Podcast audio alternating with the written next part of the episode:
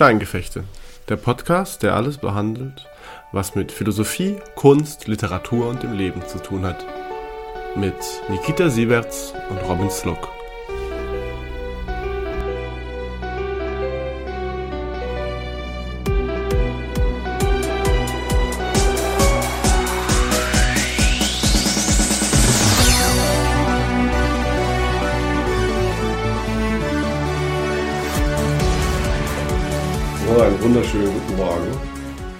Aus dem nicht so sommerlichen Berlin.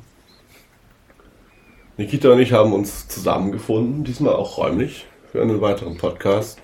Thema heute ist Verinnerlichung.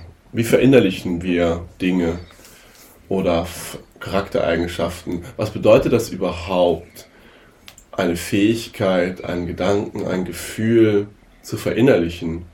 Wie ist man in sich etwas Bestimmtes? Wie erlangt man diese Form von zweiter Natur?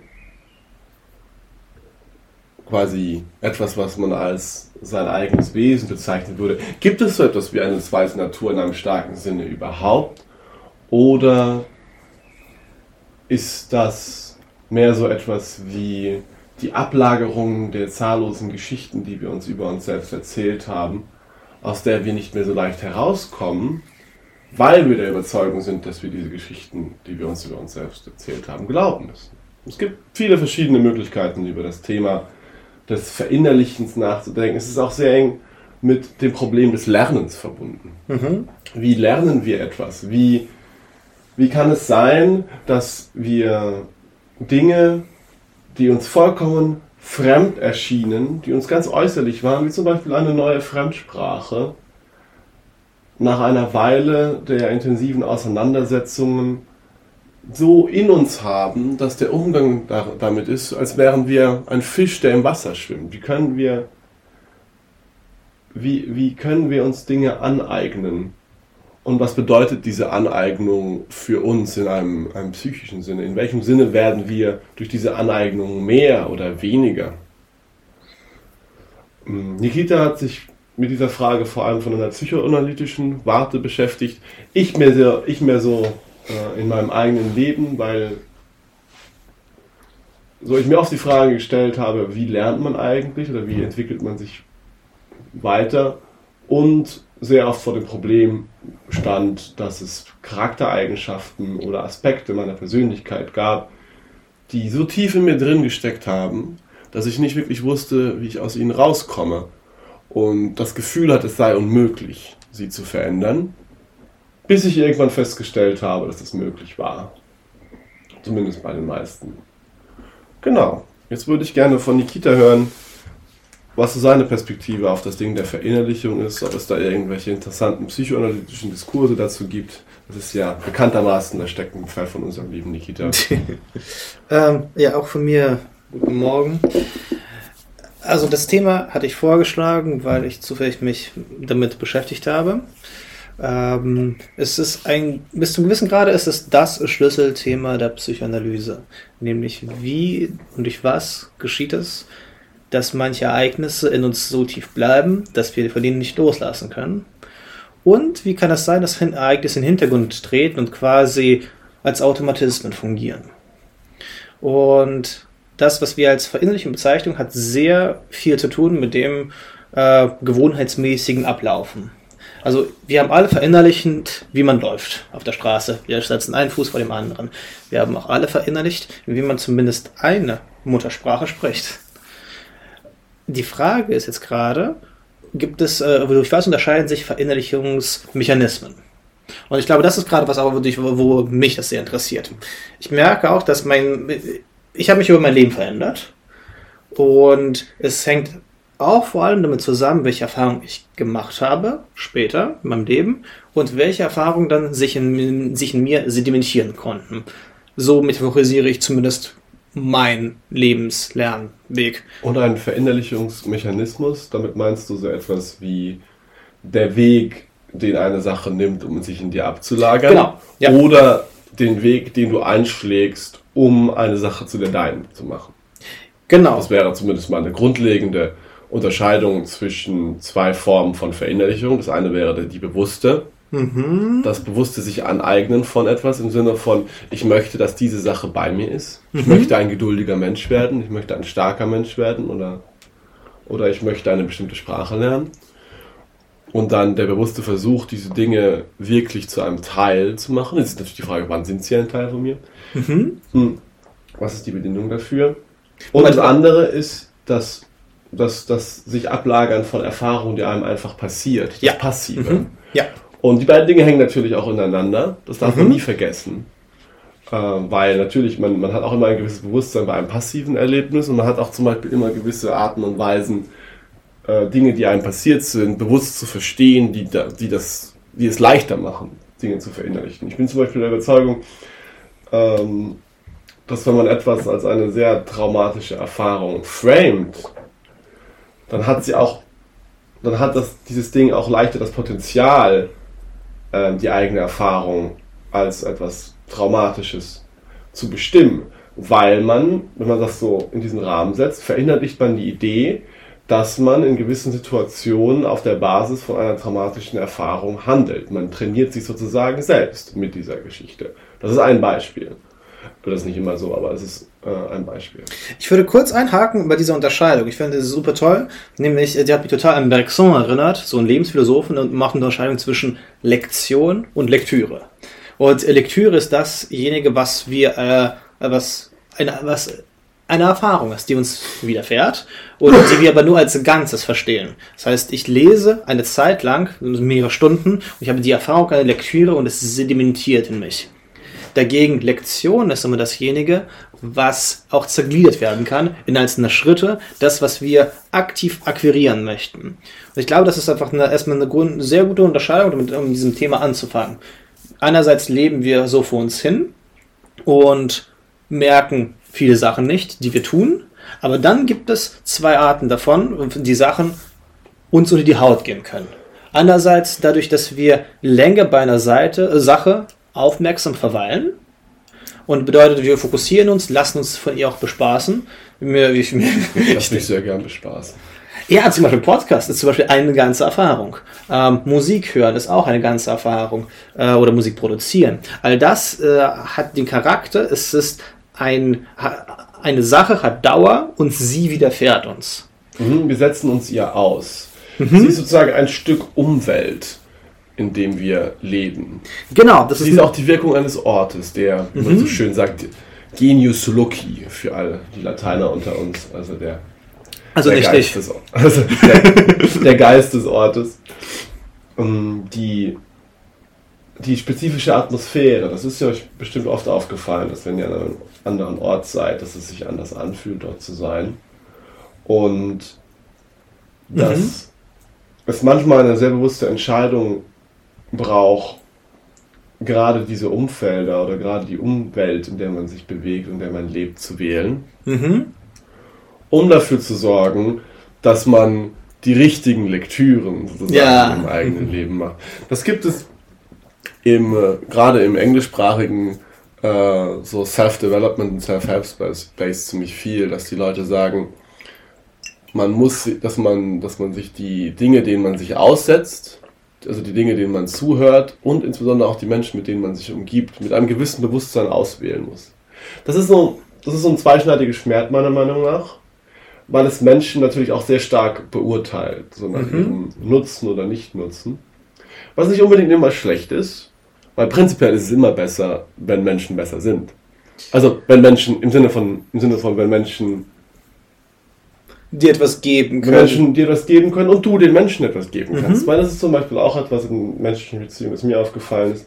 Es gibt nichts Schlimmeres als Menschen, denen ich gar nichts geben kann. Hm. Es gibt so Menschen, die sind einfach nicht so. Man hat ja bestimmte Charaktereigenschaften. Zum Beispiel, kann- man ist zum Beispiel besonders verbal, so wie Nikita nicht.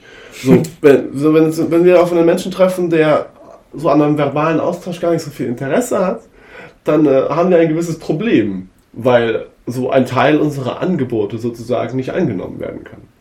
Und der andere Mensch hat dann auch ein Problem mit uns, weil quasi seine, seine, seine Interaktionsformen für uns vielleicht nicht so zugänglich sind. Ich finde es gerade sehr spannend, dass du genau darüber sprichst, dass da auch dein, der Ort, wo man sich befindet, auch äh, einen empfangen muss.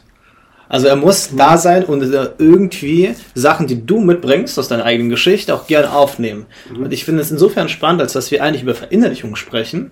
Und um Sachen zu verinnerlichen, musst du dich öffnen. Das heißt, du musst ein, ein Tor zu der Vergangenheit öffnen. Das heißt, ich bin jetzt in Berlin, äh, vor drei Jahren hingezogen und ich hatte eine bestimmte Vision von Berlin und, von Berliner Universitäten und ich hatte das Gefühl, hier mit diesen Menschen, die in Berlin wohnen, einen unglaublich tollen Draht zu haben. Ich hatte das Gefühl, ich könnte sehr viel ihnen geben.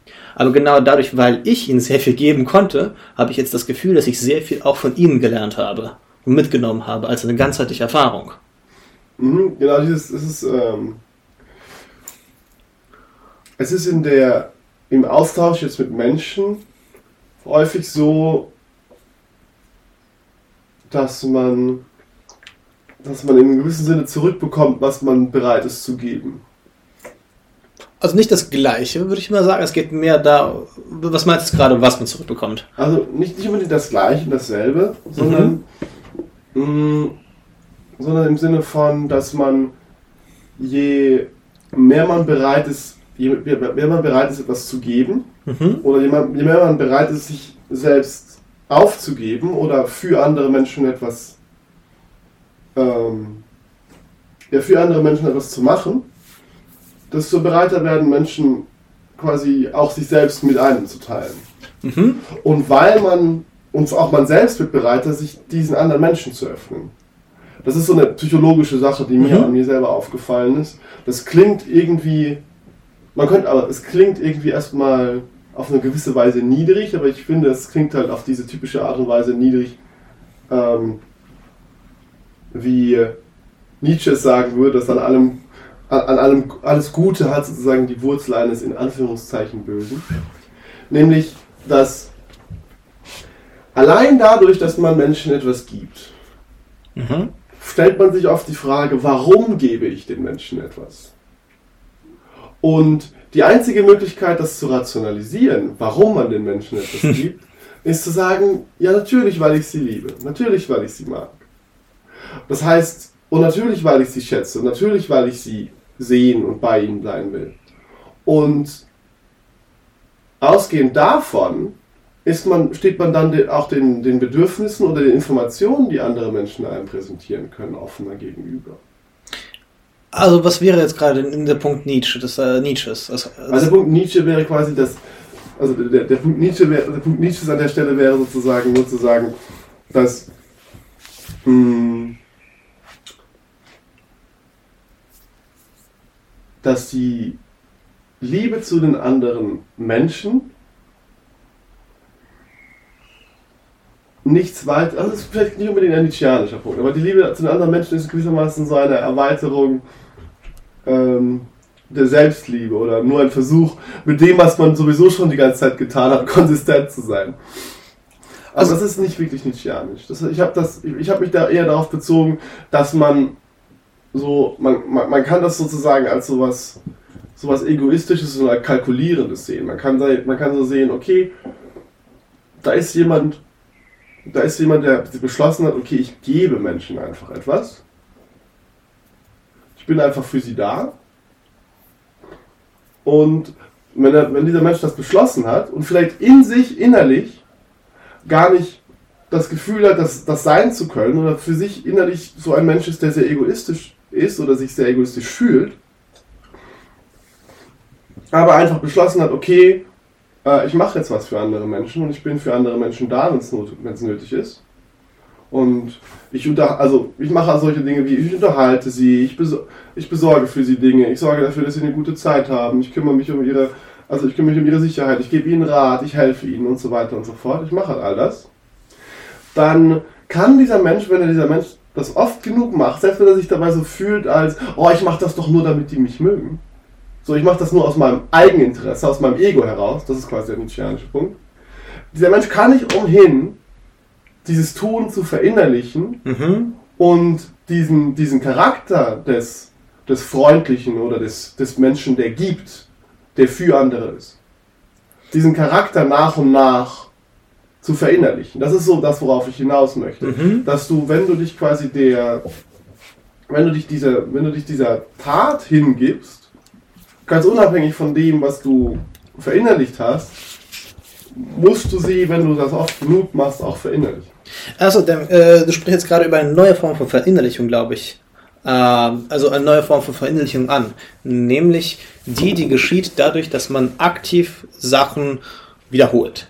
Und dass man äh, mehr oder weniger sich gezwungen sieht oder auch aus freiwilliger Basis heraus äh, eine Gewohnheit annehmen möchte. Man wird also dein Beispiel war jetzt gerade mit der Freundlichkeit. Ich bin ein Mensch, der nicht nur auf meine Vorteile gesonnen ist. Ich habe meine soziopathischen Züge, mhm. aber weil ich die ganze Zeit ähm, allen Leuten Donuts bringe, alle Dexter, mhm. falls jemand die Referenz versteht, äh, dann werde ich, äh, habe ich diese Maske oder diesen Schein der Nettigkeit so lange getragen, dass es sich mit mir mh, verschmolzen hat. So in einem gewissen Sinne verbindet mhm. dass ich dann in gewissen Situationen einfach nicht handeln muss, weil ich gar nicht mehr anders kann. Vielleicht geht es mir um, um, das Intuitive. Das heißt, du bist intuitiv nett. Das ist äh, nee. deine intuitive Antwort wäre, nett zu sein. Aber jetzt haben wir, das ist aber mehr dann der, das, was Bergson als Lektion genau. äh, ansehen würde. Genau, das ist, was ich meine. Ich mhm. will auch nicht sagen, dass, ja. was, dass ich jetzt ja. anderes dargestellt ja. habe, sondern dass ich diesen Lektionspart mhm. verdeutlicht habe. Mhm. Und es ging mir gerade um dieses, diesen Aspekt, also es ging mir gerade um diesen ähm, Aspekt des Gebens, weil dieses Gebens auch immer so etwas, eines, immer so ein Aspekt des sich Öffnens hat. Mhm. Und, und ich glaube, dass gerade dafür Dinge zu verinnerlichen und nicht verschlossen zu bleiben vor Dingen, weil das wäre ja quasi auch die, ähm, die andere, die negative Variante davon, die wir noch durchsprechen können. Was heißt es, immer Abstand zu halten von Dingen. Was heißt es? Was heißt es, dass. Oh, ich habe gerade ein Zitat. Bitte. Was heißt es, dass Sa was heißt es, das Samenkorn zu sein, das in die Erde geht und nicht stirbt? Uh, okay. Ah, das ist ein, das ist der, das Anfangszitat von den Brüdern Karamasow. Das ist aus, ähm, aus ich glaube aus dem, ich glaube es ist aus dem, äh, ich glaube es ist aus dem Johannesevangelium. Es klang sehr christlich gerade. Das äh, Zitat funktioniert so viel wie, ähm, wenn das bleibt, fällt das Korn in die Erde und, und bleibt bei sich, so, so, so, ist es, so ist es arm. Hm, geht das Korn in die Erde aber und stirbt, so trägt es reiche Frucht. ähm, ich glaube aber, ich würde ein bisschen anderen Weg von deiner ursprünglichen Aussage nehmen. Du hast ja gefragt, was passiert ist, wenn Menschen immer Abstand nehmen. Ich glaube, es hängt mehr damit zusammen, dass sie etwas bewahren möchten, etwas, was ihnen wichtig ist und deswegen sich nicht auf andere einlassen. Mhm. Das heißt, ähm, habe ich ein gutes Beispiel. Also, ich habe jetzt gerade kein gutes Beispiel in meinem Leben. Ich glaube, ich meine von mir, dass ich mich gerne auf Sachen einlasse. Aber, uh, ich habe ein Beispiel, wo ich das gemacht habe. Ich war einmal äh, in Florenz gewesen und ich habe auf der Straße geschlafen da. Und da war es irgendwie zu kalt gewesen. Das war vor vier Jahren. Und dann äh, wollte ich äh, nochmal mich aufwärmen und bin deswegen zu einem 24-Stunden-Meckes gegangen. Und ich bin da reingegangen und ich habe einfach gesehen, eine Umgebung, die mich nicht angesprochen hat. Es war nicht, dass ich mich, dass es irgendwie eine Gefahr gab oder ich mich bedroht fühlte. Ich, ich spürte einfach nur, dass ich einfach mit dem Milieu, das dort um 5 Uhr morgens verkehrt, einfach mhm. nichts zu tun haben wollte. Und ich habe mich verschlossen. Ich hatte das Gefühl gehabt, dass wenn ich jetzt gerade mit anderen Leuten spreche, dass, also ich war auch, ich möchte auch noch betonen, ich war sehr psychisch ermattet. Ich war, es war 5 Uhr morgens, ich hatte wenig geschlafen, mir war kalt, ich war sogar hungrig und ich hatte das Gefühl, wenn ich jetzt gerade mich mit diesen Menschen einlasse, dann dringt etwas von ihnen in mich ein und dass das mich dann, ähm, keine Ahnung, zerstören könnte. Aber was wäre das Problem damit gewesen? Äh, ich glaube, hier äh, kommt jetzt mein latenter Klassismus zu, zur Geltung. Aber ich glaube, worum, worum es mehr geht, ist, dass ich das Gefühl hatte, ich möchte jetzt gerade das, wofür ich meinte, damals einzustehen. Für, ich habe auf dem Weg dahin irgendwie Dante gelesen und ich wollte einfach sagen, ich möchte jetzt gerade mich auf Dante fokussieren. Und ich möchte in Florenz Dante lesen. War mir sehr wichtig, in Florenz Dante zu lesen. Mhm. Und ich wollte einfach sagen, ich möchte jetzt gerade nicht mich auf dieses Milieu einlassen. Ich möchte nicht die Erfahrung einer Lektüre mit ihnen machen. Ich möchte auch nicht eine Erfahrung des, des, der, der Lektion machen, mit ihnen irgendwas zusammen zu unternehmen. Ich, ich habe gerade ein ganz konkretes Gut in Form von Dante. Und Ja, ich und- möchte es bewahren davor, dass irgendjemand, der nicht zu diesem Gut gehört, es mir verdirbt. Damit nicht irgendjemand seinen verkackten halben Liter McDonalds Milchshake über mein, mein Inferno kippt und es damit auslöscht. Aber so, so der, ich, verstehe diese, diesen Impuls sehr gut. Das ist etwas, das ich auch sehr oft gehabt habe. Aber wenn man, wenn man ganz ehrlich ist, ist, könnte man aber auch sehen, vielleicht steckte in sehr vielen von den Menschen, die dort in diesem morgens um 5 in diesem McDonalds waren, et, Viel mehr von drin- Dante. Viel mehr von, genau, da steckte viel mehr von Dante oder viel mehr von dieser Fülle von Gestalten, die er in, in seinem Inferno darstellt, als in dem, dem einsamen, halb Ob- Obdachlosen, der durch, der durch Florenz, äh, der durch Florenz tigert, Zombiert. zombiert ist ein schönes Verb, der durch Florenz tigert und seine äh, und, und sich seine Gedanken zu Dante macht. Intellektuell fetischisiert. Das ist sehr interessant, dieses, also genau sehr interessant, dieses, dieses Bedürfnis, so eine, so eine gewisse Position zu bewahren, Ja, bedeutet häufig den, das radikale Abschneiden anderer Positionen. Ja. Und das ist nicht immer schlecht. mhm. Es ist aber häufig auch einfach etwas, was gewisse Erfahrungen verhindert. Und Mhm. man muss auch sagen, man muss jetzt auch die Möglichkeit, äh, des, des, man muss auch die Möglichkeit der, der, der besonderen Verbindung morgens um 5 Uhr im McDonalds nicht zu hoch halten. ja, ja, Insbesondere alles noch auf Italienisch. stimmt. Also insofern ist das auch kein so großes also Problem, aber es zeigt so dieses Wesentliche. Wenn ein Mensch Ja. das sehr oft macht, wenn ein Mensch sehr oft so bei sich und seinen Ideen bleibt, Und- oder bei seiner Vorstellung davon, wie die Welt sein sollte, so, so ungefähr so meine Vorstellung davon, wie die Welt sein sollte, als ich angefangen habe zu studieren, Mhm. war, oder wie ich sein sollte, war, alles was wichtig ist, ist, ein, ist wirklich gut zu sein in intellektuellen und geistigen Dingen. Alles, was wichtig ist, ist die Dinge wirklich zu verstehen, alles gelesen zu haben ähm, und die ganze Mathematik durchrechnen zu können, sozusagen. wirklich, wirklich von A bis Z in allem drin zu sein und alle Aufgaben lösen zu können und so weiter und so fort. Das war, was wichtig ist. Und die ganze Welt sollte so aussehen. Und ich konnte dann auch keine anderen Gespräche führen, außer über Philosophie und Mathematik. Und ich konnte mich auch auf Menschen nicht einlassen, die andere Dinge getan haben, weil sie etwas getan haben, was für mich wertlos war. Und ich konnte insbesondere nicht feststellen und nicht, nicht wachsen. Ich konnte mich keiner Sache öffnen, ich konnte keine neue Sache verinnerlichen. Zum Beispiel so soziale Umgangsformen oder soziale Kompetenzen. Weil mh, ich eine Sache, die mir am wichtigsten war, bewahren wollte. Und das ist auch wieder ein zweischneidiges Schwert, weil manchmal ist es sehr wichtig zu bewahren, diese Stärke zu haben, zu sagen, Mhm. okay, das ist mein Weg und ich bewahre diesen Weg gegen den Weg anderer. Mhm. Und das ist sehr legitim.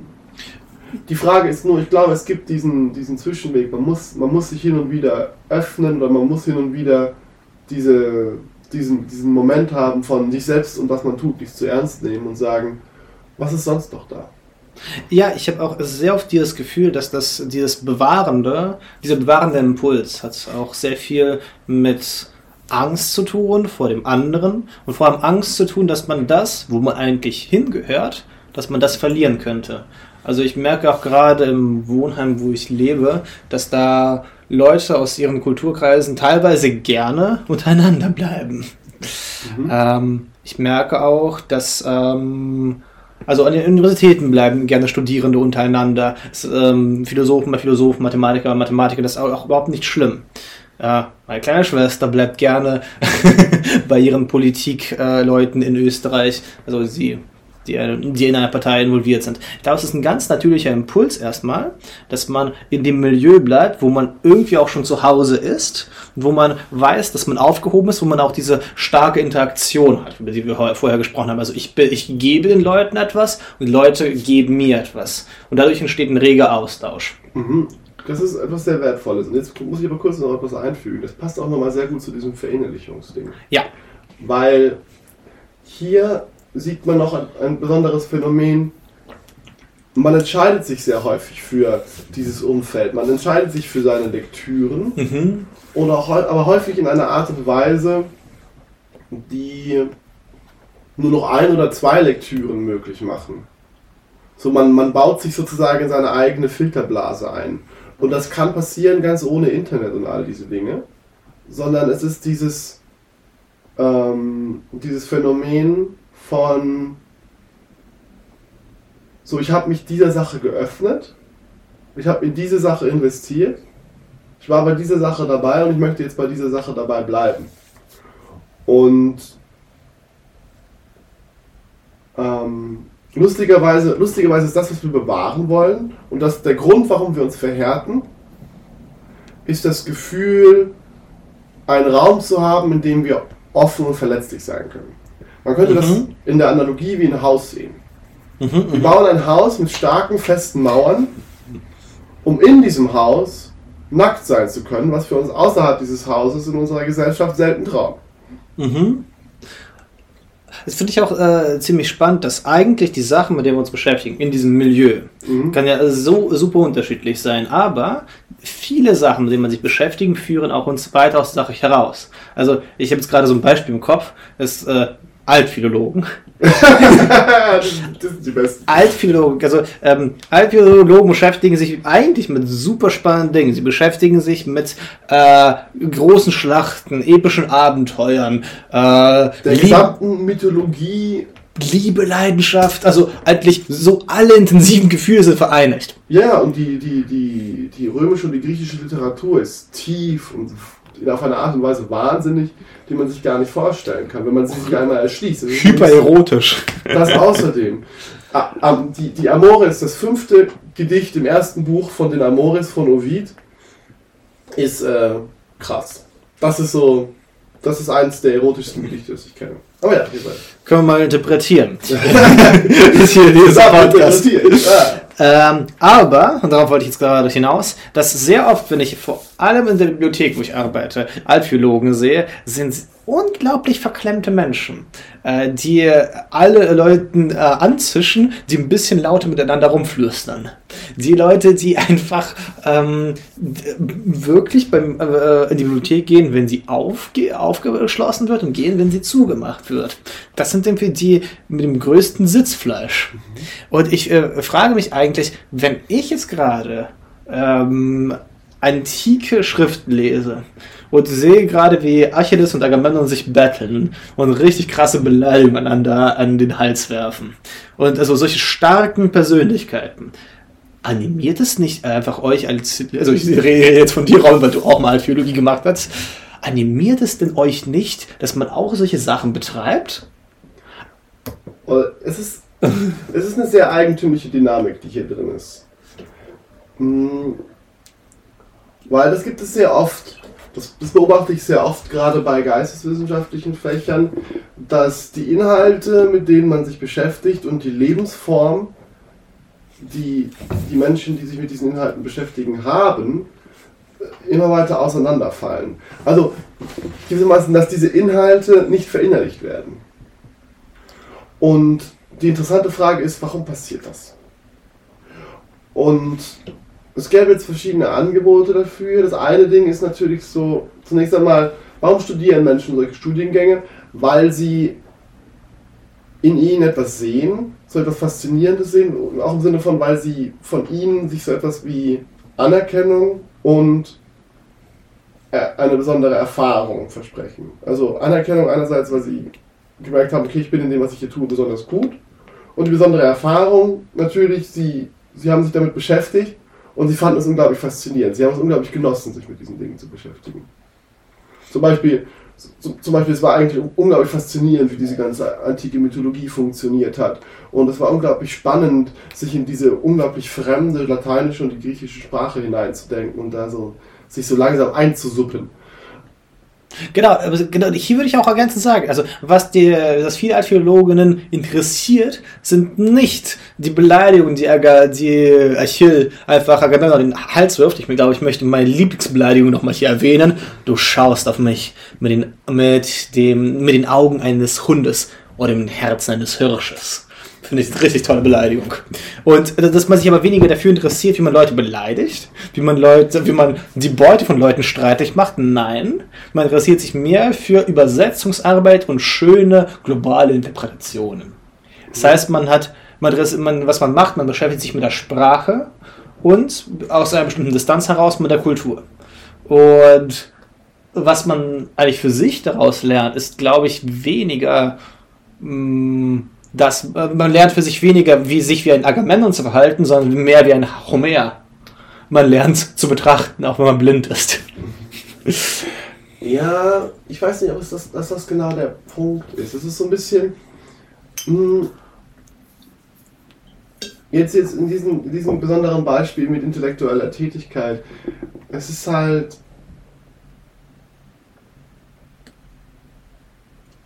Warum, warum nehmen Menschen diesen Umweg? Warum nehmen diesen um Menschen diesen Umweg, in uralten Texten zu graben, um sich am Leben fühlen zu können? Was ist das für ein Mensch, der sowas macht? Also, meine erste These wäre, dass es zum anderen damit zusammenhängt, dass es als ein, Kulturgul, als ein Kulturgut gilt, dass es zu bewahren ist. Stimmt. Es, du musst etwas bewahren. Ja. Und du bekommst so eine Art Priesterstatus, dadurch, dass du ja. eine Sprache verstehst, die niemand sonst versteht. Und du kannst auch immer so tun, als das wären, das sind ja unsere Wurzeln und kennst nicht deine Wurzeln, kennst du nicht dich selbst. Genau, man hat, man hat eine gute, man hat so eine gute, aber etwas abgegriffene Geschichte zu erzählen, warum das, was man macht, Sinn hat. Und zu gut Deutsch, man, man hat sich eingebaut in so das ist ganz lustig. Man hat sich eingebaut in so eine Position, in der man sich mit der Welt da draußen nicht auseinandersetzen muss. Mhm.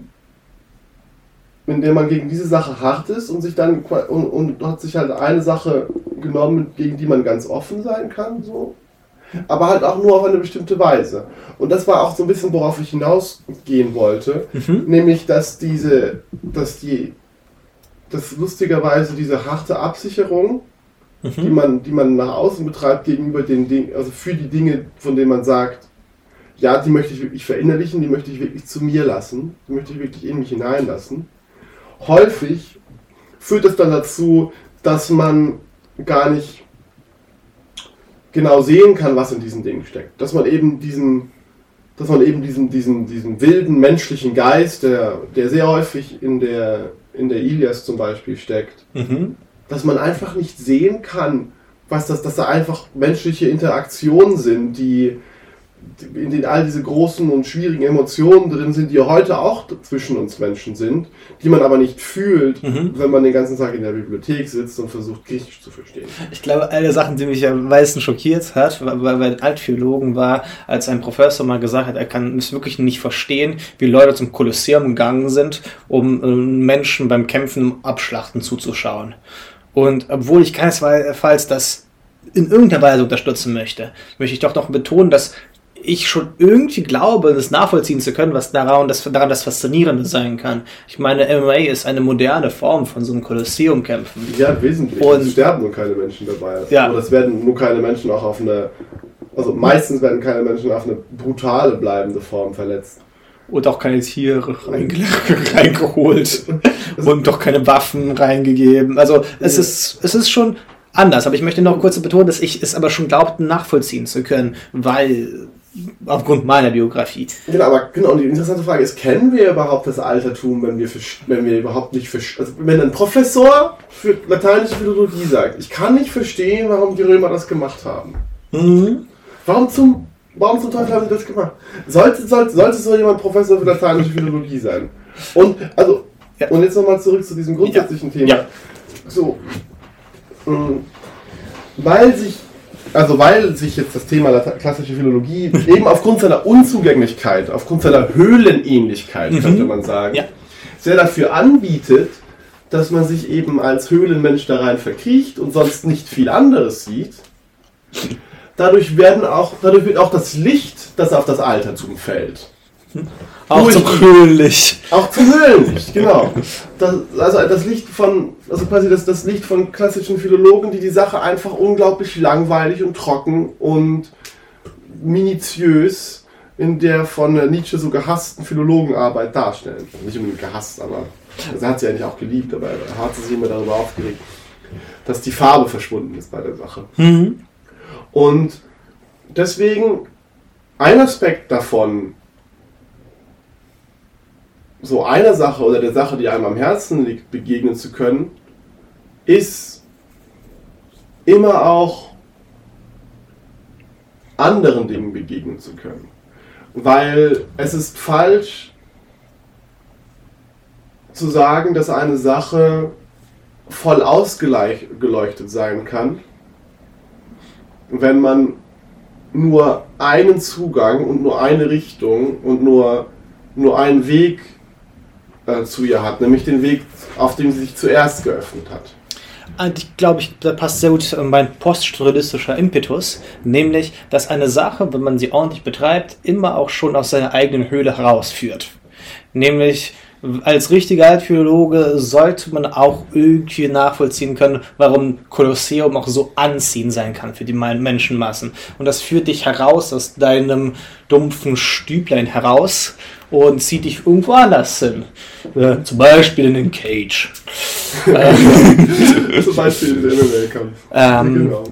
Aber äh, so ist es, ich glaube, mein Punkt, warum ich das mit Archäologie ge gebracht habe, ist, dass das letztendlich bei allen solchen Milieus sind. Das heißt, es gibt zum Teil so eine Art Abschottung. Man möchte sein eigenes Milieu leben, möchte es gut leben, man möchte es, man möchte einen intensiven, starken Austausch haben, womit man das Milieu verinnerlicht, es einzieht. Aber weil Milieus nicht konstituiert sind wie einfach abgeschlossene Höhlen und Häuser, sondern konstituiert werden durch andere Menschen mit verschiedenen Erfahrungen, verschiedenen Backgrounds, verschiedenen Interessen, bedeutet das wahre Einlassen darauf, dass man es auch schafft, neue Sachen zu entdecken. Also, keine Ahnung, mein Beispiel, hätte ich es geschafft, damals in Florenz äh, mich auf Italienisch mit irgendwelchen Leuten zu verständigen, glaube ich, hätten sie mir auch ein paar Schlaues über Dante erzählen können. Alle Italiener kennen nämlich Dante und spüren sofort, wenn Dante gesagt wird. Nur als ein Beispiel. Vielleicht bedeutet also das wahre Verinnerlichen nicht einfach nur das Fixieren auf einer Sache, sondern dass diese, Ausga diese Sache als einen Ausgangspunkt zu nehmen für weitere Ausgaben. Genau, und sie auch überall wiederfinden können. Stimmt, das das bei Philosophie das ist das Spannende. Dass man äh, sie überall wiederfinden ja. kann. Dass ihr Geist überall lebt. Das, ja, das ist auch, das ist wirklich das Schöne das, an, an Philosophie. Dieses grundsätzliche Ding von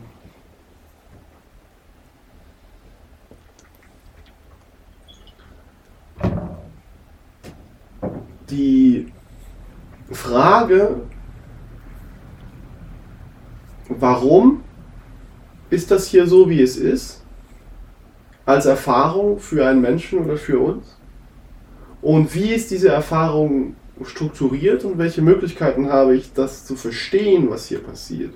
Welche Form von Orientierung und Organisation für diese Erfahrung habe ich? Das wäre, ich würde so sagen, kann man Philosophie ein bisschen allgemeiner beschreiben. Hm. Das ist eine Frage, die man immer stellen kann. Aber auch in diese Frage kann man sich stürzen wie in eine Höhle. Weil man kann so lange über eine Erfahrung nachdenken, bis man sie komplett zerdenkt.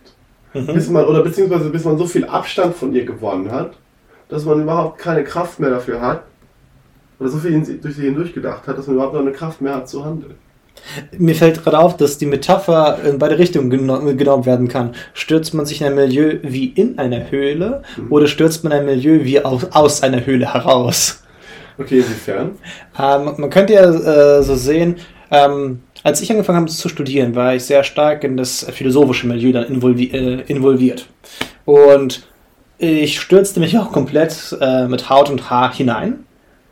Und bei diesem Einsturz hatte ich einfach mit ganz vielen Menschen zu tun, die auch nicht unbedingt so ein intellektuelles Elternhaus hatten wie ich und mir ganz verschiedene Art und Weise zu leben nochmal mit auf den Weg gegeben haben. Ich erinnere mich an einen äh, Studienfreund, Alex sein Vorname und äh, der hatte ähm, ganz bestimmte andere Erfahrungen mir von anderen Erfahrungen mir berichten können, von anderen Wegen, die ihn hin zur Philosophie geführt haben und warum er eigentlich ganz was anderes sich von Philosophie oder von deren Studium erhofft hat als ich. Und das äh, vielleicht diese Einengung auf ein Milieu bedeutet letztendlich auch so wie eine Einengung äh, von einem Höhlenausgang. Du musst dich erstmal kurz einengen und dann aber entdeckst du ganz viele Pfade, die aus einer Höhle herausführen. Mhm. Ich hatte witzigerweise gerade was anderes gedacht. Ich hatte auch oft gedacht, äh, für mich war es auch oft so, ein neues Milieu war für mich auch oft der Ausgang aus, aus einer Höhle. Mhm. Im Sinne von, ich bin oft, ich hatte auch Phasen in meinem Leben, wo ich diesen ganzen akademischen Bullshit sehr satt hatte und dann einfach zwischen die Menschen gesprungen bin und sehr viel mit anderen Menschen gemacht habe oder mich sehr viel so sozial engagiert habe und solche Dinge gemacht habe.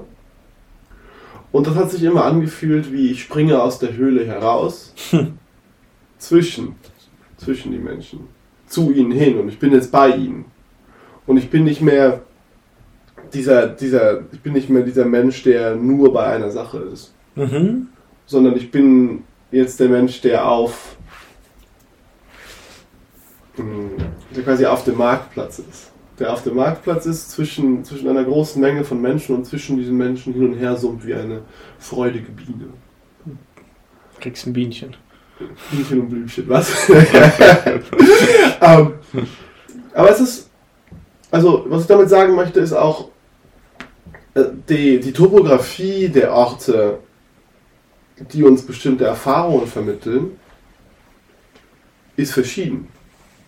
Es ist nicht nur, es ist nicht nur die Tatsache, dass man sich auf das eine konzentrieren kann oder das andere, sondern auch das Abbild der Situation, das sich in uns einprägt,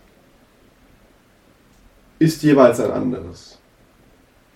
Das Abbild der Situation des Lesens und Verstehens und selbst Texte schreibens und äh, Produzierens ist einfach was komplett anderes, als wenn du als wenn du diese Erfahrung machst von, okay, ich bin zwischen Leuten und wir organisieren irgendwas, wir machen, wir bereiten, wir bereiten irgendein Event zusammen vor oder wir, mhm. haben, wir haben irgendwie eine politische Agenda, weil wir, weil wir politisch sind und daran arbeiten.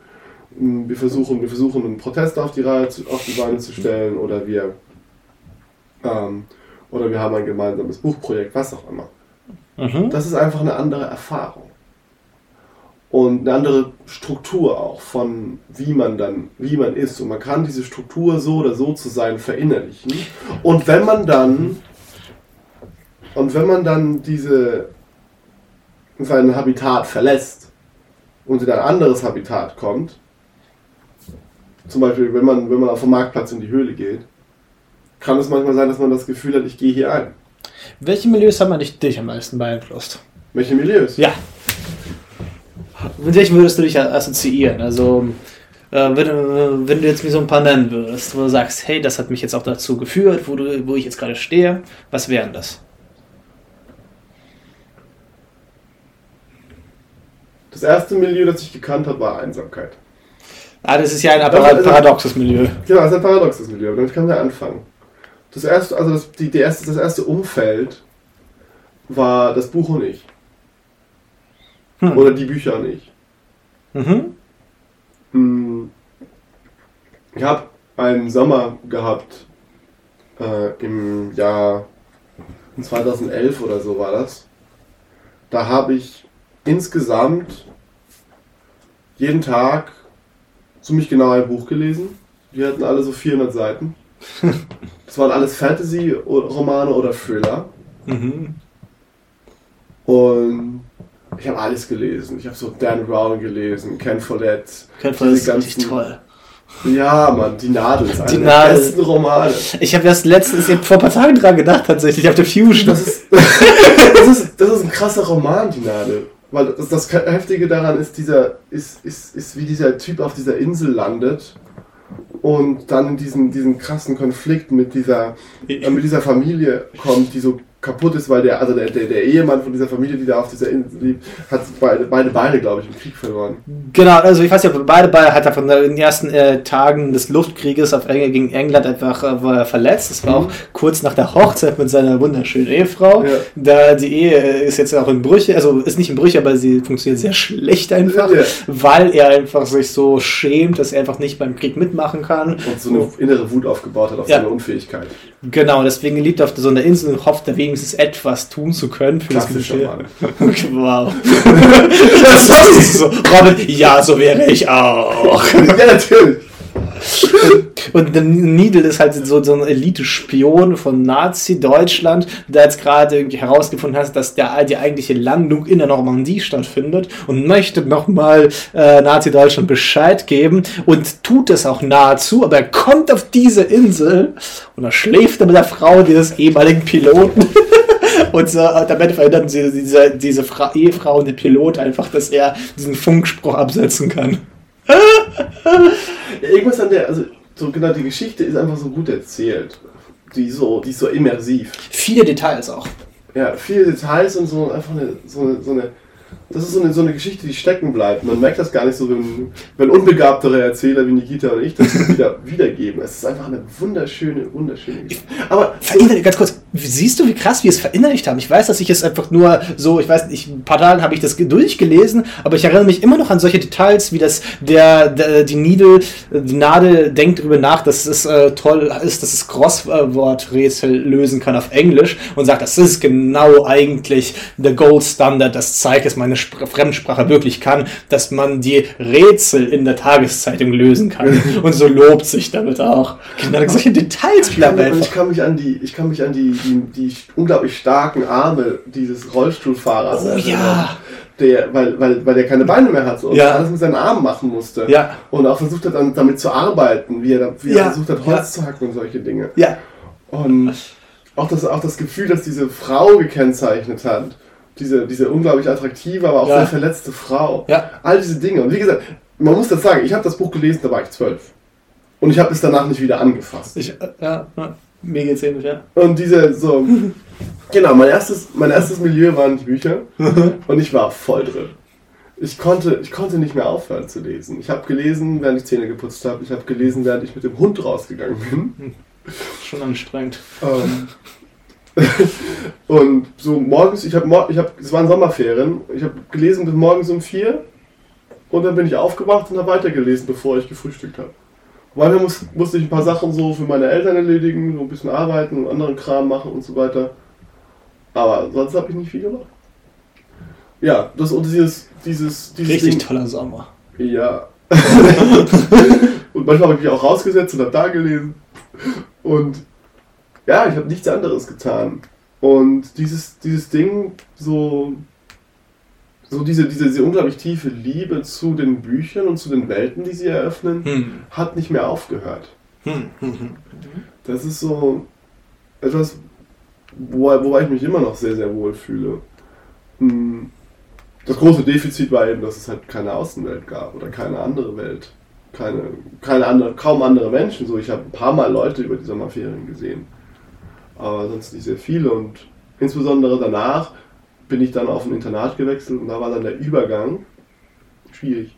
Also der Übergang erstmal schwierig, weil ich die ganze Zeit nur gelesen habe, weil das das Einzige war, was ich konnte sozusagen. Und da, das war mein zweites Umfeld. Mein zweites Umfeld waren, ähm, waren meine zwei, zwei guten Kumpels, Nils und Benjamin, mit denen, mit, mit denen wir den, den, diesen, diesen typischen Außenseiter-Nerd-Status zelebriert haben. Da sind wir ganz durchgegangen. Dann war man quasi nur das. Who are you? I'm a nerd. I I don't ask who you are because I don't. I'm not interested. genau. Und, es, und dann ging es plötzlich sehr viel darum, dumme Witze zu machen. Oh. Ach, daher kommt es. Ja, das war so ein Riesenthema. Wir haben die ganze Zeit schlechte Wortspiele gemacht. Und ja, aber das so dann die anderen großen Umfelder, die mich wirklich geprägt haben, würde ich sagen, ich war, ich war tatsächlich nie so 100% ganz involviert und investiert in allem, was ich gemacht habe. Ich hatte immer so eine gewisse Reserve. Ich war vielleicht in der Philosophie am Anfang ganz drin, aber nur für so ein, zwei Jahre und dann habe ich mir auch gedacht, nein. Schrecklich, so wenig. Was? Ironisch, ich, ich habe versucht, ironisch zu klingen, aber es klingt Okay. ja nicht so. Äh, zwei Jahre voll Investment ist ja nicht wenig. Okay, auch wieder wahr. Und außerdem ist es auch nicht schlimm, sich nicht vorher zu investieren. Ich glaube, worauf es ankommt, ist, dass diese Milieus ähm, sehr vieles hinterlassen haben. Mhm. Und dass vor allem diese Milieus auch etwas ähm, meine These auch bis zu einem gewissen Grad auch bestätigen. Also, dass du, du warst mit Büchern unterwegs, du warst mit deinen Nerdfreunden unterwegs, du warst in Philosophie unterwegs, aber diese Sachen haben immer sich auch auf alle anderen Seiten auch Sachen ausgebreitet. Das heißt, die Bücher, die du gelesen hast, sind ja, waren ja auch so sehr aktivreiche Bücher. Mhm. Deine, deine Nerdfreunde haben sehr krass das YouTube durchsucht, wie ich mal gehört habe. Das, das zum einen, beziehungsweise es ging auch vor allem, das da habe ich zum ersten Mal so gelernt, wie man mit Leuten, also wie man quasi so in, in kleinen Gruppen miteinander spricht. Und ähm, ein anderes wichtiges Milieu, das mir noch einfällt, das war so, nachdem ich gemerkt habe, okay, du kannst jetzt nicht die ganze Zeit nur Uni machen. Was in gewissermaßen, in gewissermaßen ist das auch einfach die Höhle, die, die Bücherhöhle, nur in anders. Also so, so habe ich es zumindest gemacht. Weil ich habe, also ich war nicht so sehr mit Leuten unterwegs, sondern ich war immer so sehr, da, sehr daran, einfach zu lesen und zu arbeiten und zu machen und dann mit anderen Leuten nur darüber zu sprechen. Mhm. Und äh, das hat eine Weile gebraucht, bis die anderen Menschen als Menschen zu mir durchgedrungen sind. Und irgendwann habe ich dann gesagt, okay, ich muss irgendwie auch zu anderen Menschen hin. Mhm. Und dann hatte ich jetzt eine Weile eine, eine, eine gute Freundesgruppe, wo es wirklich nur darum ging, wegzugehen, zu trinken, Spaß zu haben und zu chillen. Hm. Und da, da gab es keine, keine Leute, die so super hart an Philosophie interessiert waren. Wir haben auch nicht viel über Philosophie gesprochen, so gut wie gar nicht. Es war einfach nur Reden über Menschsein. Und es gab nichts anderes. Schrecklich. Furchtbar. Absolut unerträglich. Nein, nein, aber das war, das war sehr wichtig damals. Um einfach überhaupt zu verstehen, was es heißt, so in einem quasi auf dem Marktplatz zu sein, auf dem Marktplatz sozial zu sein. Mal mit diesem, mal mit, mal mit jenem, mal das, mal das, mal dies. Dieses Hin und Her. Ja. Genau. Aber das ist so. Das sind, die, das sind Milieus, die einen prägen. Jetzt fällt dir noch irgendwas ein zu dem Thema? Ich finde, finde es gerade recht erschöpft. Also, ich habe es mich heute mal ein bisschen treiben lassen. Ich könnte noch irgendwie ein bisschen Psychoanalyse reinbringen mit Interaktion, Identifikation, dass du bestimmte Rollen gerne annimmst, aber ich finde es gerade ein bisschen zu trocken. Ich finde, wir haben es gerade gut auch mit persönlichen Erfahrungen versetzt angesprochen. So dieses, dieses wesentliche Ding. Vielleicht noch so die Frage, was passiert eigentlich, wenn man das Gefühl hat, wenn, er, wenn das in einem drin ist und nicht mehr rausgeht? Das wäre vielleicht das Letzte, was ich mit besprechen wollte. Hm. Warum sollte es rausgehen? Ich finde es immer sehr schön, wenn es in mir etwas drin ist. Äh, also irgendwie finde ich es immer sehr bereichernd, wenn Sachen in mir drin sind. also sowohl von Erfahrung, von Fähigkeiten. Aber, von wenn, aber wenn du angefangen hast, in der Höhle zu sein, wenn dein Leben in der Höhle angefangen hat, so wie meins zum Beispiel, hm. und du und du da so drin steckst, dass du immer wieder und immer wieder mit diesem Rückzug in dich selbst darauf reagierst, wenn andere Menschen auf dich zukommen. Wenn du, also ich habe ich hab festgestellt, dass ich es teilweise auch einfach als Schutzmechanismus verwendet habe. Zum Sinne von, wenn mich irgendwas beschäftigt hat oder wenn ich irgendwelche negativen Emotionen hatte, dann weiß ich, okay, ich arbeite jetzt einfach viel oder ich lese jetzt einfach viel oder ich, oder ich, oder ich mache einfach sehr viel von diesen Dingen. Bin nur halt, quasi bin halt nur für mich. Und, ja. und das hat dann oft dazu geführt, ja, das hat sehr oft, also hat, sehr, also hat sehr oft dazu geführt, dass ich nicht sein konnte, wer ich sein wollte.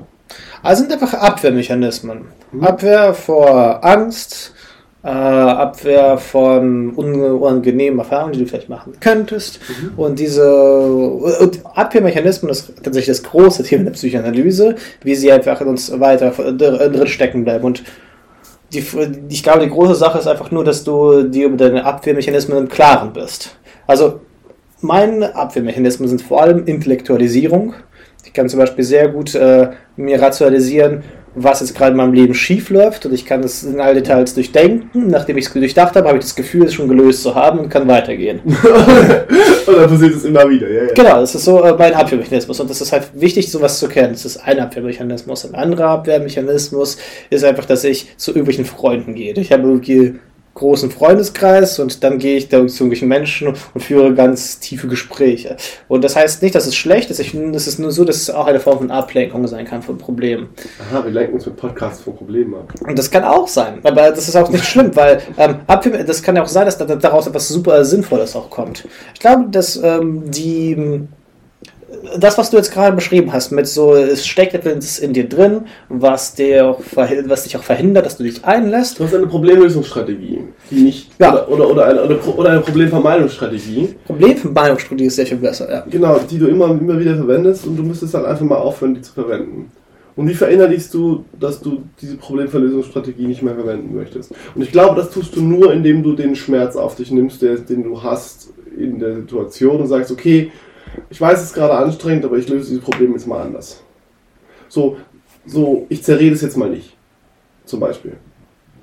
Oder doch, doch, auch nicht. Einfach, und dann tut es, dann ist es unangenehm, so die Fresse zu halten für eine Weile über dieses Ding. Ich habe es ein paar Mal recht bewusst gemacht, dass ich in Bezug auf gewisse Dinge mal halt einfach die Fresse gehalten habe und sie nicht, nicht mit niemandem besprochen habe. Und dann habe ich festgestellt, hey, du kannst das ja. Das ist ja möglich. Es hat halt nur, war nur sehr anstrengend und hat ein bisschen wehgetan, aber dann habe ich das gelernt und, und konnte es dann irgendwann auch tun.